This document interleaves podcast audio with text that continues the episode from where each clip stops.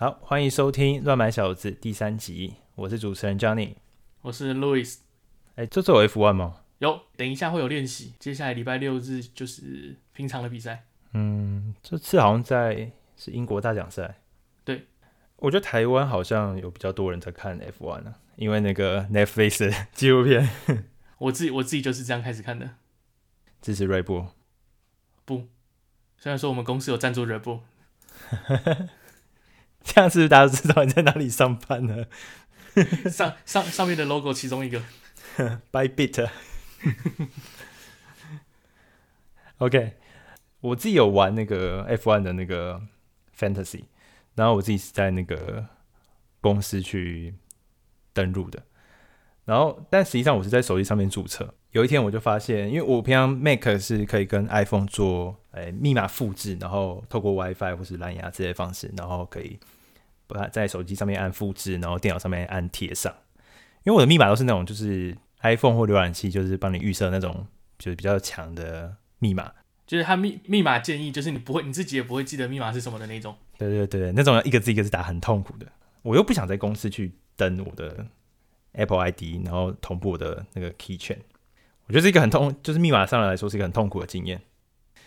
然后我们上礼拜有讲说，我们这次要来聊 One Password。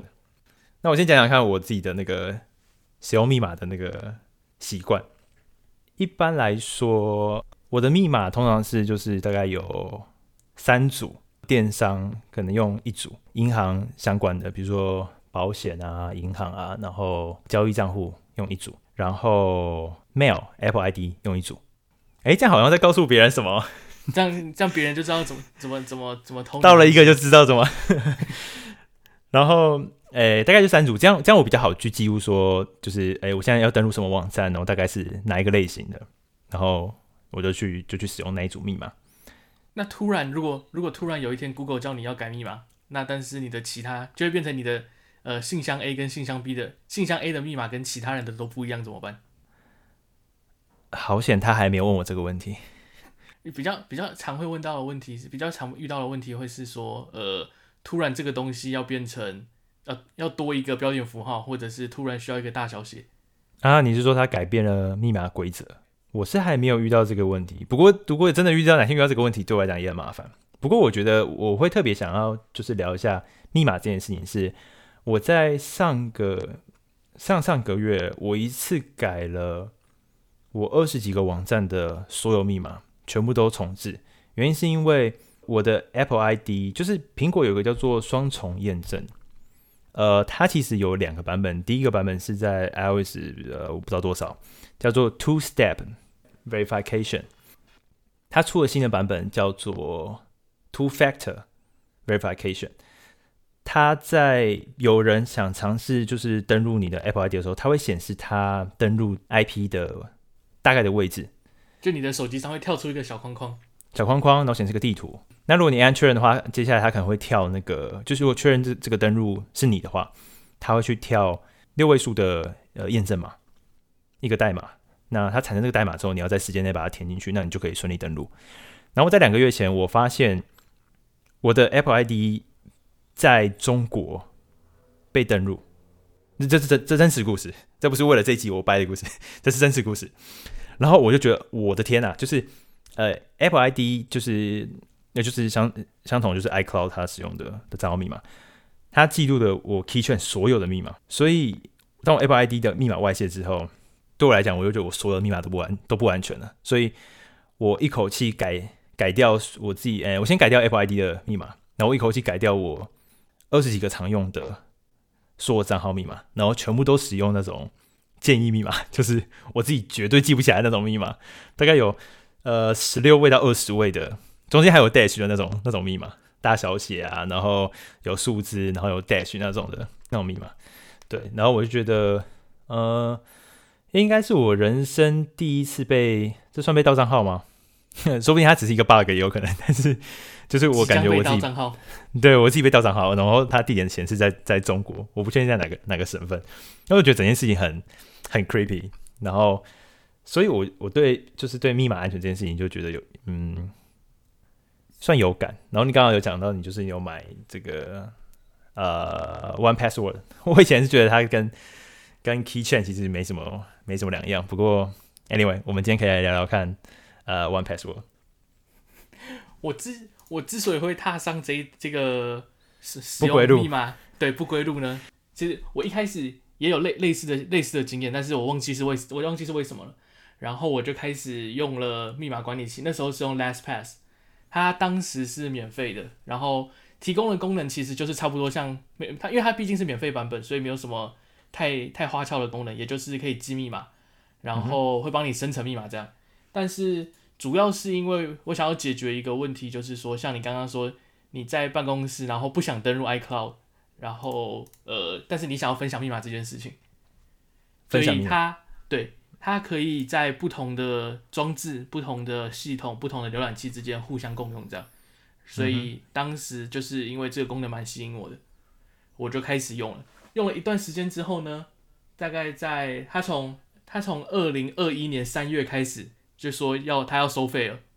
嗯，那我不想，因为说实话，我真的觉得这些功能蛮基本的，我不想我不想付费去买一个 Keychain。对啊，所以我就开始做了一些研究。然后找到至少至少我觉得是在这个这个市场上是蛮龙头角色的吧，就是 One Password。我想说，既然要付钱，那我就买一个好一点的嘛。嗯，这这软体我记得蛮久了吧？好像在 iPhone 4S 还是什么，我就看过这个东西。对，然后它因为它对我我自己的感觉是它对苹果的资源蛮不错的，所以就买了这个东西。那这个东西它其实有就个人，它其实跟很多东西一样，它是订阅制的。那至于订阅制好不好呢？之后我们可以之之之后可以做一个影片，哎，之后可以做一个来讨论这件事情。它是每个每个月吗？你说订阅制是每个月缴吗？对，每个月缴。你可以每个月缴三，个人版的话是每个每个月大概三块美金。哎，这件事情跟绑匪还有保护费有什么差别？有人有人绑就是绑架你的所有账号密码，然后你每个月要给他保护费。我自愿给他所有密码，然后我还要我还要付他，你还要缴钱给他，这是有点莫名其妙的。嗯，被你这么一说，很像，但是但是他提供保护，还有提供一些另外的功能啊，算方便啦，方便。对啊，嗯、然后它的还有家家庭版的，家庭版就是呃五五块钱美金，那差别在于就是你可以就你可以在你的家庭成员当中，就是互相分享你的密码库，就假设我有一个我自己的密码库，然后你有一个你的密码库。那我们可以有一个共共用的密码库啊，有有点有点像今年那个 WWDC 它那个苹果的相簿功能，它可以有部分的相片是可以放在家庭共享里面，然后你就可以自己去设定这样子。我完全没有想到这件事情，不过你形容的非常好。嗯，就是就是那样子嘛，对吧？就是那样子，就是我可以放在一个地方，然后就假设我要分享你 Net Netflix 密码，然后你就直接我就放在那个地方，所有在我的家庭的人都可以都可以看到。那也是可以完全的使用它自动填入啊，那些功能就是包括是你自己的密码库跟共享的密码库。哎、这个我想吐槽一点，我觉得虽然说的确这这个情况是哎、有它的便利性跟它的情境，但他妈的情境也有点太少见了吧？就是会需要分享密码给别人，然后要你分享完一次，应该人家的浏览器或者什么应该就记住了。然后应该不需要，就是一直在一直分享，就跟相片不太一样。相片也许我还可以来回回顾一下，还是回味一下什么之类的。呃，密码分享，我不知道有这个情境。一般来说，我在我在使用 One Password 的时候，我会把浏览器的密码相关功能全部关掉。浏览器不会记得我的密码，我全部让 One Password 来记，也直接全部让 OnePlus One Password 来填入。所以说，如果我分享的那个人也是这样子的设定的话，他每次登录的时候都必须要从 One Password 来填来填入。嗯嗯哼。当然，它就是它还有提供一些其他的功能，但是也也也不是说每个功能都有用到。然后我之后会分享一些，就是我觉得用起来比较有感的功能。那主要它的平台呢，就是在桌面版本的 App，然后跟浏览器。嗯浏览器的插件，基本上所有浏览器都有资源，就是 Safari 啊，或者是或者是 Chrome、Firefox 啊、Chrome 啊，对，Firefox 那些都有。然后再来是手机版上也有资源。啊哈。那这那这这个这件事情就符合，就解决了之前之前你提到的那个问题，说就是你不想要在公公用电脑登录啦，或者是什么呃分享密码之间的问题。我们可以大概可以知道一下，就是它 One Password 它是怎么做到呃存密码的嘛？它是它是记记在本地，还是说它是呃云端去做？因为像呃浏览器有两种情况，一种是如果你浏览器是有登录浏览器账号密码，比如说 Chrome 或是 Firefox 的账号，那它会把浏览器的那个账号跟密码，然后记到这个账号底下。那你只要登在任何一个地方去登录你的这个账号密码，它就把这些所密码全部都呃同步过去。另外一种是它直接记在浏览器的本地，那因为你没有登录账号浏览器的账号，所以呃基本上就不会不会，我不知道它有没有上传，但是至少你没有办法带到其他地方。那苹果的 Keychain 是它应该是一个同步的概念，它本地有，iCloud 也有，那它会去定期做同步。那 One Password 看起来应该是。因为它插件上可以用，我在想它是不是就是都是要从呃跟 One Password 的伺服器请求。我的我的观察应该是它是要它是要跟伺服器上请求，所以它如果离线就没有办法了，没有办法用了。对，你离线也没有地方可以登录了吧？嗯哼。那我自己在使用上呢，我觉得有几件事情我觉得蛮好用的，就像因为它对它对 iOS 的资源，就是我不知道我不知道你记不记得，就是。在不知道在从哪一个版本的 Safari 开始，就是手机上的那个浏览器，它可以安装插件啊。我记得，呃，其实手机浏览器会装的插件，应该就是像挡广告那一类东西，对吧？呃，对。然后它是可以，它基本上在 Safari 上的体装了插件之后的体验是跟桌面版基本上是一模一样的，所以这件这件事情，我觉得我蛮惊讶的。因为毕竟一是一是 Safari 上其实手机版上其实没有什么插件，嗯、然后二是它既然可以提提供跟桌面上差不多的服务，简单来说就是你在呃创建账号的时候，它也会建议密码给你，然后它也可以同步做呃储存这个密码，然后你下次登录的时候，它还会自动帮你填这样。你讲的是这方面的功能，OK？然后因为如果是你一般一般情况下你是开 App，它要帮你填入密码的话。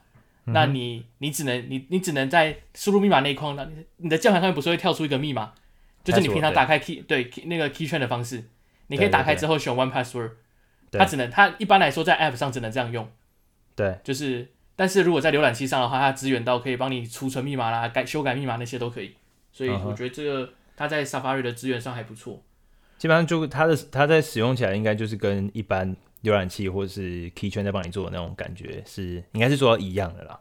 基本上我觉得有八十趴是一样的，就是你不会你不会感觉到不方便。嗯，然后在电脑版上的话呢，就是如果是浏览器的插件版本的话呢，它它就就可以像是你自己本身浏览器原生的那些功能一样，你可以创建建议密码、创建密码。那我的大部分的时候都是在浏览器上用的。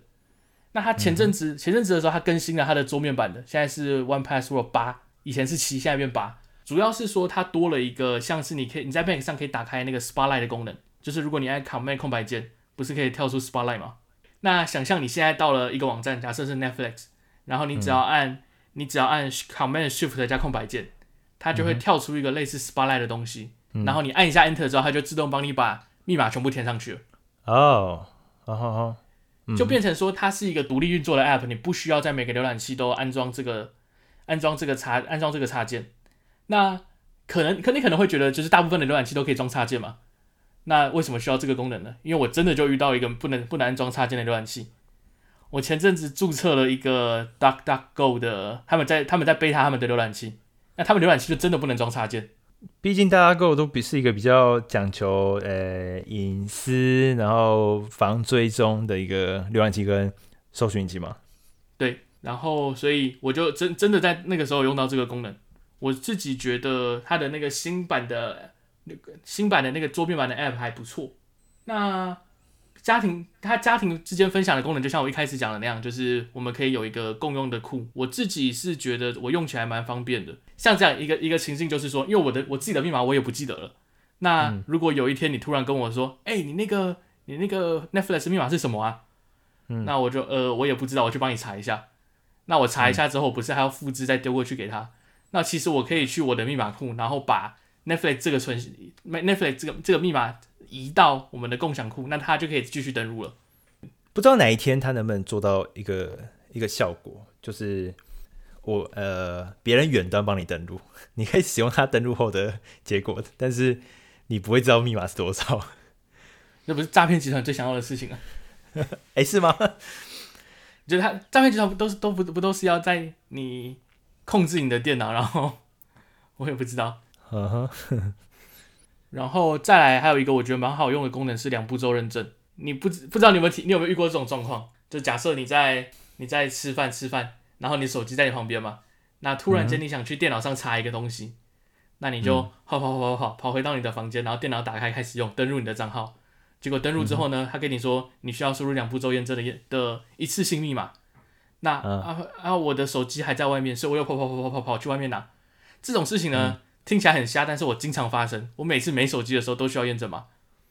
但是它 One Password 它有提供一个功能，是说它你可以使用 One Password 当做你的那个认证器，就是像 Google 的 Authenticator 或者是微软的那个那个 App 一样，它可以自动帮你生成那个。一一次性密码，uh huh. 那如果你是用浏你是用浏览器版本的话呢，你在打完密码之后，那个一次那个两步骤认证的那个视视窗跳出来之后，浏览器可以自动帮你填入，然后自动到下一步，所以你就是连手机都不需要拿。嗯、然后这个功能呢，你在跨装置或者是在其他台电脑上或者是其他浏览器上也可以使用，也就是说你就不用担心你会哪一天手机不见啊，然后你就登不进去了之类的问题。嗯但是其我我目前遇到两步骤验证的确蛮多是呃，我觉得呃两步骤验证可能有分两呃两种，第一种是 SMS 的，然后另外一种是像那种代码产生器那种的。对。然后，但我我好像有超过一半都是 SMS，就是呃、欸，这这叫什么？简简讯验证吗？简讯验证。所以，如果遇到简讯验证的话，我我有 Apple Watch 看得到，我看得到它的代码是多少。但但但但是你讲那个代码验，就是产生产生器，像 Authenticator 这种东西，就的确我得要。像我们公司，它就是我们有就是有 Remote 的桌面，我不知道 Windows 里面的那个叫什么，叫 Remote Desktop 吗？我忘记它的这个功能叫什么。然后。它就是你在登录的时候，你必须要呃多一个一个步骤，就是你要去打那个验证码，然后它就是当时有产一个 QR code 给你，然后就是输入它验证码产生机产生出来的六个数字。的确，这个过程超级麻烦。我打完账号，打完密码，然后然后我他妈还要再去把手机打开，然后找到那个 app，然后再去再从一整排的验证码里面去找到。我要找那个账号，然后再把那个账号给背起来。虽然六个号码是没有什么难记的啦，然后我要找到那个那个账号的验证码，然后再背起来，然后再把它填进去。然后有时候你还没填完，它就过期了，时间就到期了。这真的很讨厌。那我刚刚说的那个功能，它在手机上也是可以实现，就是因为如果你是在手机上登录，也是需要验证码的话。它会直接自动帮你复制，你只要你只要打完密码送出之后按贴上就好了。所以就如果在手机上，你就不用切换出去，然后找到那个 app 打开复制，再回来再贴上。啊，我觉得这个点是我目前听到现在这个就是 One Password 是比较比较有有吸引力的地方。我想到我之前我因为我现在办的我现在办的一个是家庭方案，然后我那时候邀请你来用，竟然不动于衷。但是这个点，我觉得真的是算算我的使用体验来说是比较有感的。我觉得对对我来说，说实话，现在我也是最喜欢这个功能。这个功能可能会是呃，我一直我接接下来继续使用 One Password 的一个很重要的原因吧。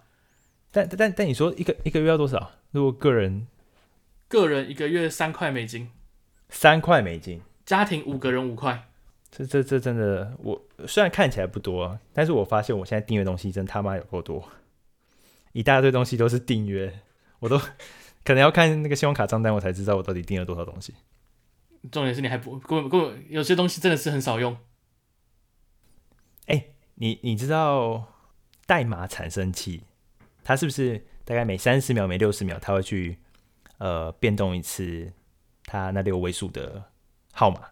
嗯，然后你只要在时间以内，然后把那个号码填进去，那网站就会让你登录。所以某种程度上就是，呃，server 端跟 client 端，他们彼此都有都知道现在这个时刻，呃，是哪一组密码填进去才是正确的，你才有办法登录，对吧？对。那你知道，如果你把你呃你的手机开飞行，Authenticator 它的密码，它的那个那些代码，它也会一直变吗？应该是会，我记得是会。没有网络的情况下，它也会变。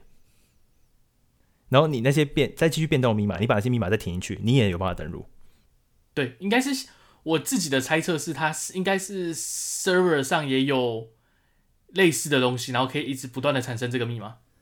server 必须要知道 server 这他那边的那是六组号码，跟你这边的六组号码必须要 match，你才有办法登录嘛。对，但是他并不晓得你现在是在产哪一组号码，对吧？他应该知道吧，因为你们密码是一样的。密码什么密码？你的哦，你的那一组号码是一样的吧？它应该是同时都在生成那个那两组密码吧？对啊，但是两我我是断网的嘛？对，对，那我怎么确保这两组密码是一样的？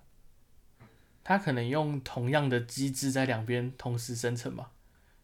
对对对，那我们现在我就是想问的是，你觉得那是什么机制？应该说这个机制怎么怎么做到这件事情？可能是在你的用户端那边有一组，它可能是有一组固定，你你可能有一个装置 ID，就是你你的用户的 ID。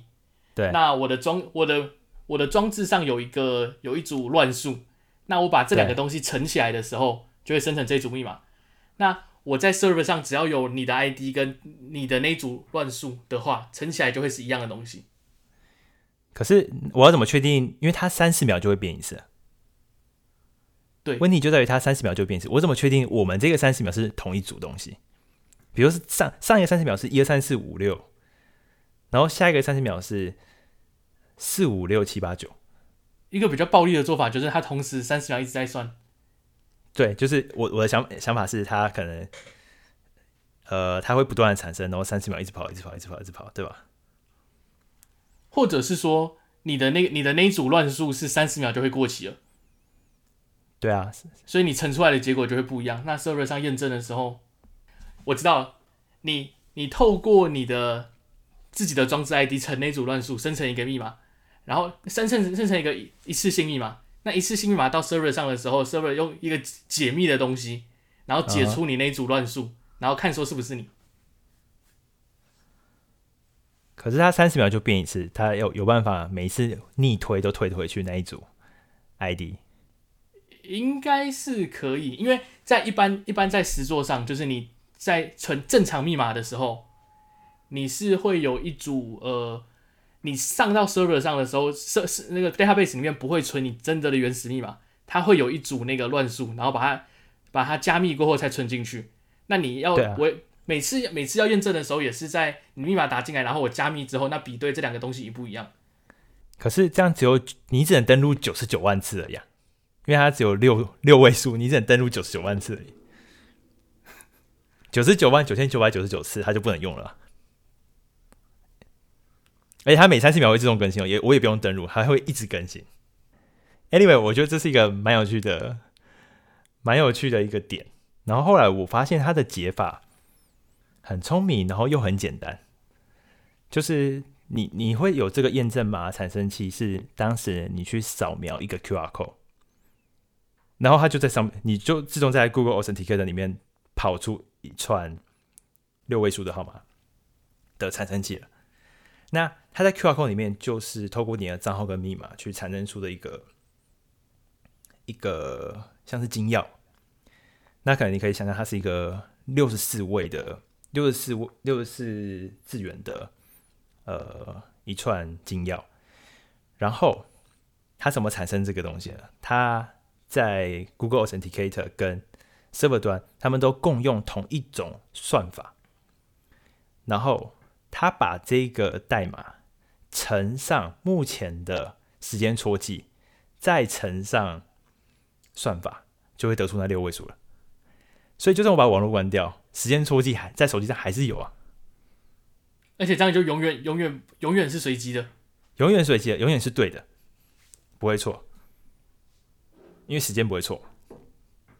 那其实我刚猜的蛮对的，只是差了一个时间这件事情。你刚刚讲的那个乱数，差不多就是时间，就是时间错记了。Anyway，我觉得这个东西蛮酷的。我想到你刚你刚刚说就是扫描 QR code 这件事情，如果如果你是在浏览器的插你在插件版的 One Password 的话，它可以你打开那个你打开那个 QR code 的界面嘛，它可以直你你它可以直接扫描你荧幕上的 QR code，那就把这个。把这个产生器记在那个 One Password 里面了。哦，oh. 就你在设定上也不用说啊，去拿手机，然后怎样，然后复制密码什么的，它就直接，mm hmm. 你就直接按扫描 QR code，扫完之后按贴上解决。嗯哼、mm，hmm. 我觉得呃，苹果的那个 Keychain 在这方面并没有没有像 One Password 整合这么好，可是，但但是我发现他们其实有。你不需要去下载 Google Authenticator，它可以有去做到一样代码产生器的功能，在 Keychain 里面就可以做到，所以它也可以像 One Password 一样去填，自动去填入呃那些验证码或代码，呃二次验证的验证码。只是呃，就你刚刚说的，手机跟电脑是没有在一起的情况下，Keychain 在 macOS 里面的支援度并没有像手机的那种体感这么好。因为毕竟你在手机 Safari 它的 Keychain 会自动去侦测，但是你在浏览就是 Mac 上面的浏览器，并不是一直都用 Safari，可能用 Chrome 用 Firefox，其实这部分它就不会自动去做到这些事情，会现在有点麻烦。我之前我之前很不想用浏览，就是 Safari 它提供的那个记密码的功能，就是因为我不想被不想被一个浏览器绑架，因为我很喜欢用各式各样不一样的浏览器，我一台电脑上可能有三四三四种不一样的浏览器。就是我可能，我们之前不是用过 Firefox，然后用过那个什么 Vivaldi 嘛，还然后，然后现在我现在我在用 Brave，我也用 Brave，所以就是呃每次每次三不五时换个浏览器的时候，然后都要在那边把啊从从 Safari 导出，然后然后再把它汇入到这里，那或者是从哪里导出再汇入到哪里，这件事情就很麻烦。那如果是在在 One Password 上的话，你就在你就。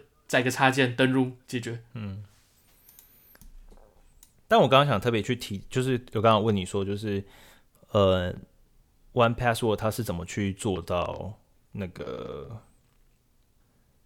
呃，它是在 server 就是他们的伺服器上面去请求密码，还是说它是记在本地的？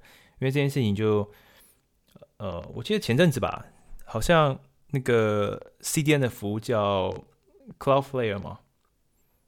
Cloudflare 好像前前阵子大宕机嘛，然后我记得小米的米家前阵子也是宕机，所以导致你使用米家服务的 IoT 的所有设备都不能用手机远端操作，就对使用米就是重度使用米家的人是一个是一个灾难。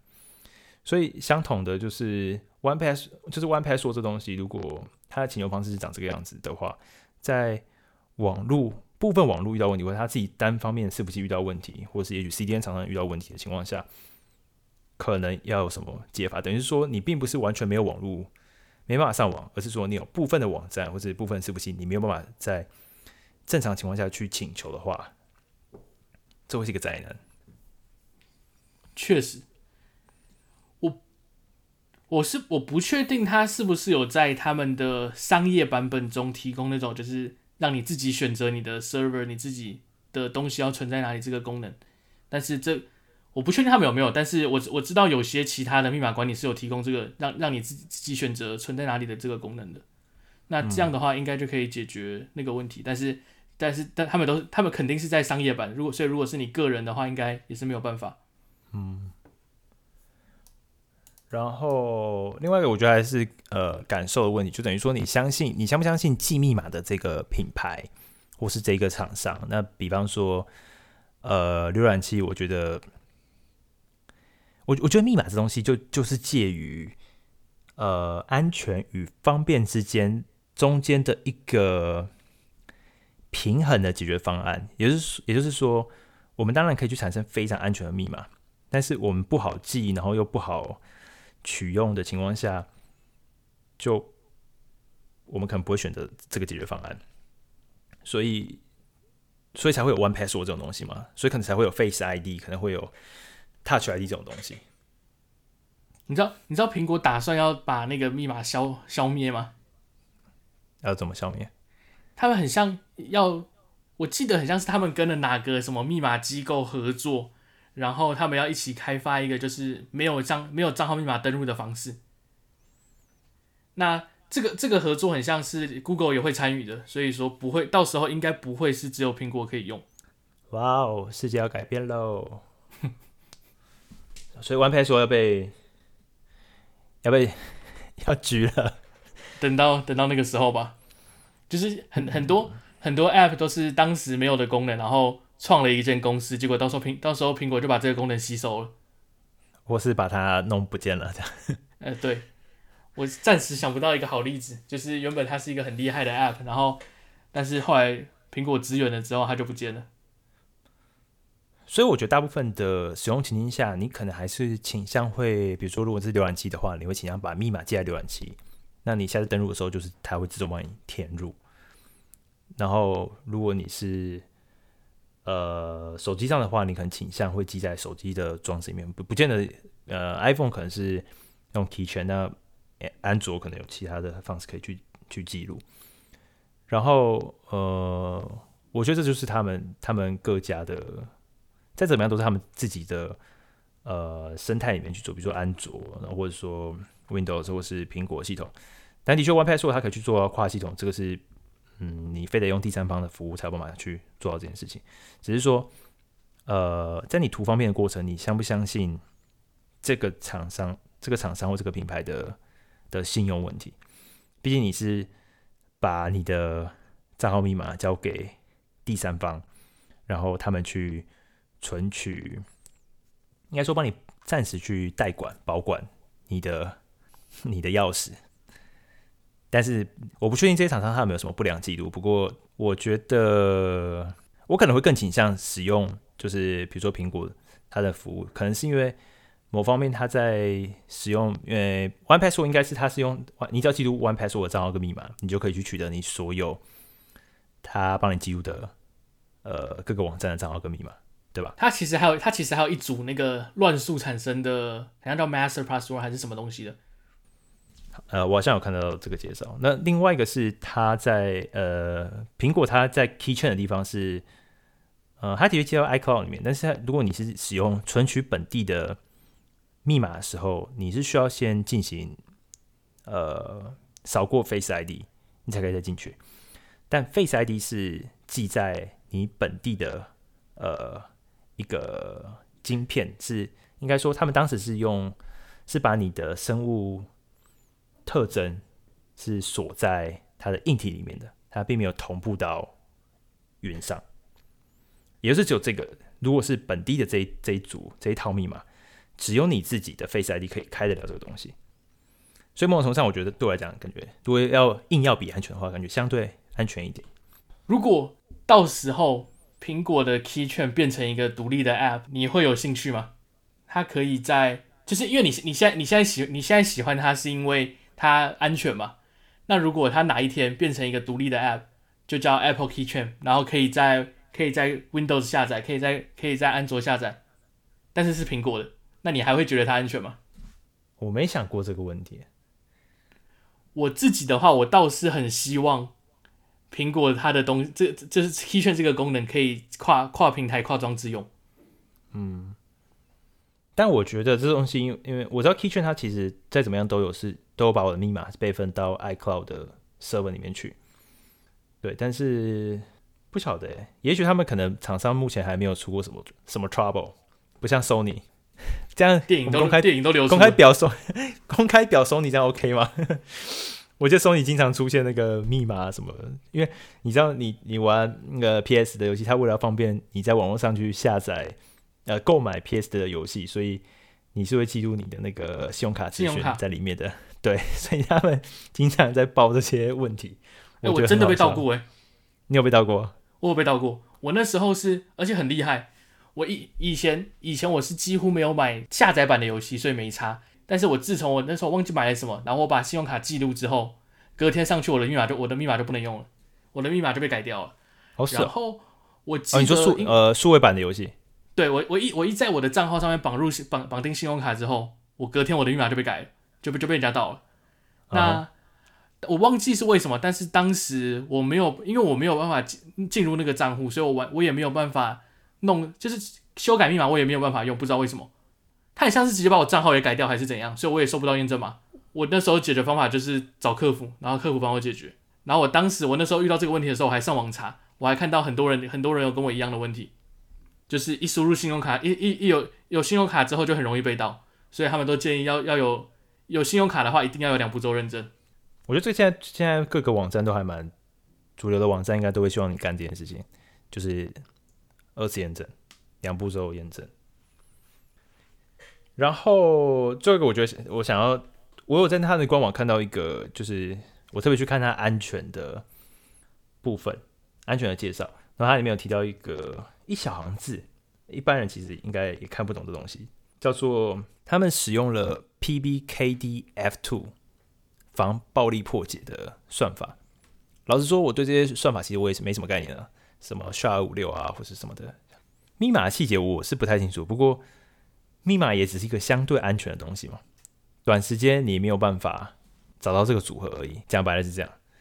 但是现在逐渐有量子电脑这种东西，那有这么暴力的算法，它可能在我们认为，比如说一万年你算不出来，应该说一万年你才算得出来的密码，对量子电脑来讲，也许可能是有几天的事情而已，那就变成不可能到了可能了。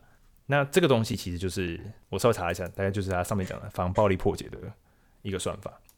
其实就有点像是你现实现实生活中的锁，它其实如果小偷真的要锯的话，他一定锯得开。只是他如果看到你的锁比较高级，他可能就不愿意啊，不想不想花时间在这里，我去锯一个比较简单的锁就好了。嗯，所以至少 One Password，因为毕竟他是靠这个靠这个在做生意的嘛，所以这部分他可能也是需要去做做一点。其实我本来会想问这个问题，就是如果像他们目前。量子电脑有这么暴力的算力的话，其实密密码已经变得是不安全的的东西，要怎么处理？然后后来我就自己去 Google 一下，看了这东西，后来发现哦，原来 他们其实也不是傻逼嘛。我知道，我知道之前很多那个密码，它不是会要求说什么一定要几位数，然后一定要什么大小写什么那些组合，那些就是比较安全的安安全度高的密码，其实就是也就是说，就安全度高的密码就只是拖延时间而已。对，因为组合越复杂，电脑需要算的时间就越久，可能就让从从呃五分计算时间五分钟变成五年这样。嗯，算算是提高它的难度吧。对，破解。但是如果他要的话，他还是解得开，不知道到什么时候而已。哦，好吧，Anyway，我觉得这个是我们对 One Password 的呃不一样的想法。那经经过经过这次的介绍，你有比较想要用 One Password 一点吗？稍微一点，就是我刚刚说的，刚刚说的那个、那个、那个部分，还有它在跨装置上的兼容性，可能会是我考虑的考虑的点。不过我还是得说，因为这毕竟是我自己是有，就我刚刚说我自己有在呃密码保护上有受过伤害，就是被人家盗过账号密码，虽然也没没怎么样啦，所以我可能会就是比较倾向去找这些解决方案。但是就我所知，就是我大概跟几个朋友聊了一下。他们大部分的密码就是密码，它只有用一组或两组，然后全部都是公用密码。然后第二种是他们全部都记在浏览器上面。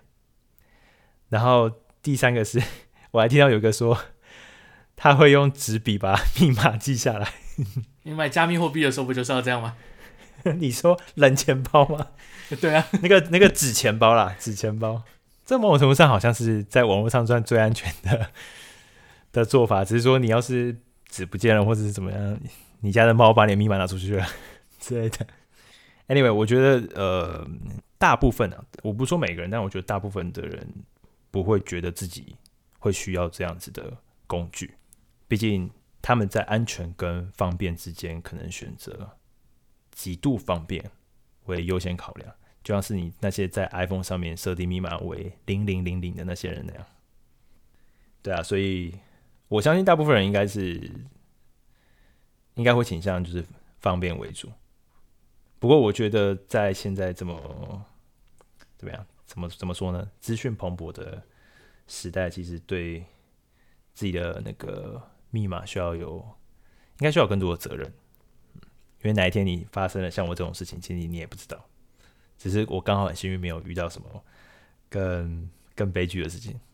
就如果你被盗的是什么银行密码或者是什么呃管钱的密码，那一瞬间你就被清空了。嗯，对啊，因为是一些像跨国账号，甚至是一些加密货币的账号，可能都都会变得更麻烦。